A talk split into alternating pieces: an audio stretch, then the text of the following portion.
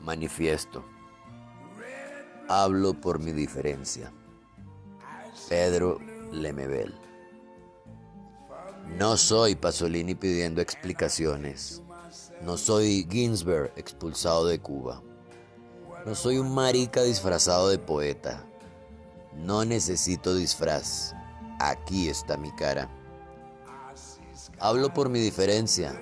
Defiendo lo que soy y no soy tan raro. Me apesta la injusticia y sospecho de esta cueca democrática. Pero no me hable del proletariado, porque ser pobre y maricón es peor.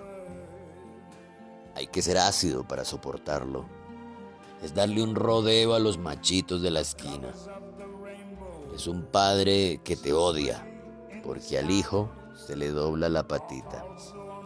Tener una madre de manos tajeadas por el cloro, envejecidas de limpieza, acunándote de enfermo.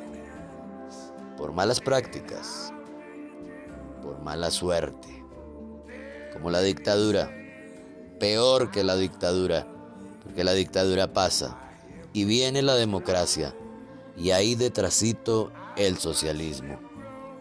Y entonces, ¿qué harán con nosotros, compañero? ¿Nos amarrarán de las trenzas en fardos con destino a un sidario cubano? ¿Nos meterán en algún tren de ninguna parte, como en el barco del general Ibáñez, donde aprendimos a nadar, pero ninguno llegó a la costa? Por eso Valparaíso apagó sus luces rojas. Por eso las casas de caramba le brindaron una lágrima negra a las colizas comidos por las jaivas ese año que la Comisión de Derechos Humanos no recuerda. Por eso, compañero, le pregunto, ¿existe un tren, aún el tren siberiano de la propaganda reaccionaria? Ese tren que pasa por sus pupilas cuando mi voz se pone demasiado dulce y usted, ¿qué hará con ese recuerdo de niños pajeándonos y otras cosas en las vacaciones de Cartagena. ¿El futuro será blanco o será negro? ¿El tiempo en noche y día laboral sin ambigüedades? ¿No habrá un maricón en alguna esquina desequilibrando el futuro desde su hombre nuevo? ¿Van a dejarnos bordar de pájaros las banderas de la patria libre? El fusil se lo dejo a usted que tiene la sangre fría y no es miedo. El miedo se me fue pasando de atajar cuchillos en los sótanos sexuales donde anduve y no se sienta agredido si le hablo de estas cosas. Y le miro el bulto. No soy hipócrita. ¿Acaso las tetas de una mujer no lo hacen bajar la vista? ¿No cree usted que solos en la sierra algo se nos iba a ocurrir? Aunque después me odie por corromper su moral revolucionaria. ¿Tiene miedo de que se homosexualice la vida? Y no hablo de meterlo y sacarlo, y sacarlo y meterlo solamente. Hablo de ternura, compañero. Usted no sabe cómo cuesta encontrar el amor en estas condiciones. Usted no sabe qué es cargar con esta lepra. La gente guarda las distancias. La gente comprende y dice, es marica, pero escribe bien. Es marica, pero es un buen amigo. Súper buena onda. Yo no soy buena onda. Yo acepto al mundo sin pedirle esa buena onda. Pero igual se ríen. Tengo cicatrices de risas en la espalda. ¿Usted cree que pienso con el poto? ¿Y que al primer parrillazo de la CNI lo iba a soltar todo? ¿No sabe que la hombría nunca la aprendí en los cuarteles? Mi hombría me la enseñó la noche, detrás de un poste. Esa hombría de la que usted se jacta, se la metieron en el regimiento un milico asesino de esos que aún están en el poder.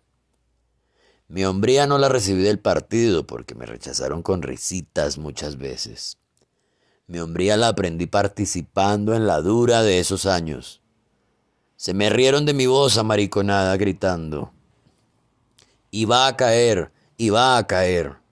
Y aunque usted siga como hombre, no ha conseguido que se vaya mi hombría. Fue la mordaza.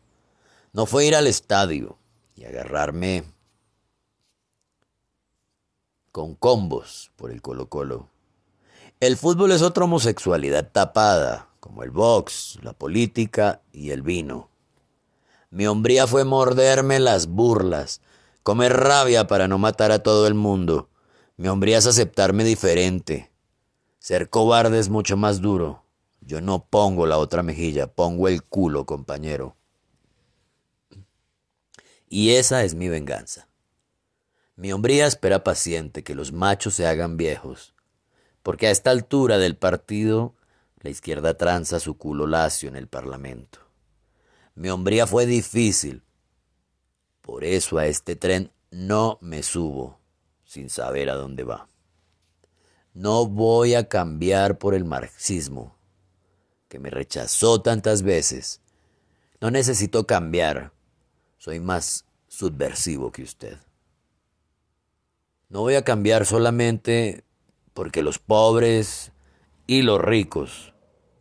A otro pobre con ese hueso. Tampoco porque el capitalismo es injusto. En Nueva York los maricas se besan en la calle, pero esa parte se la dejo a usted que tanto le interesa. Que la revolución no se pudra del todo. A usted le doy este mensaje y no es por mí. Yo estoy viejo y su utopía es para las generaciones futuras. Hay tantos niños que van a nacer con una colita y una alita rota.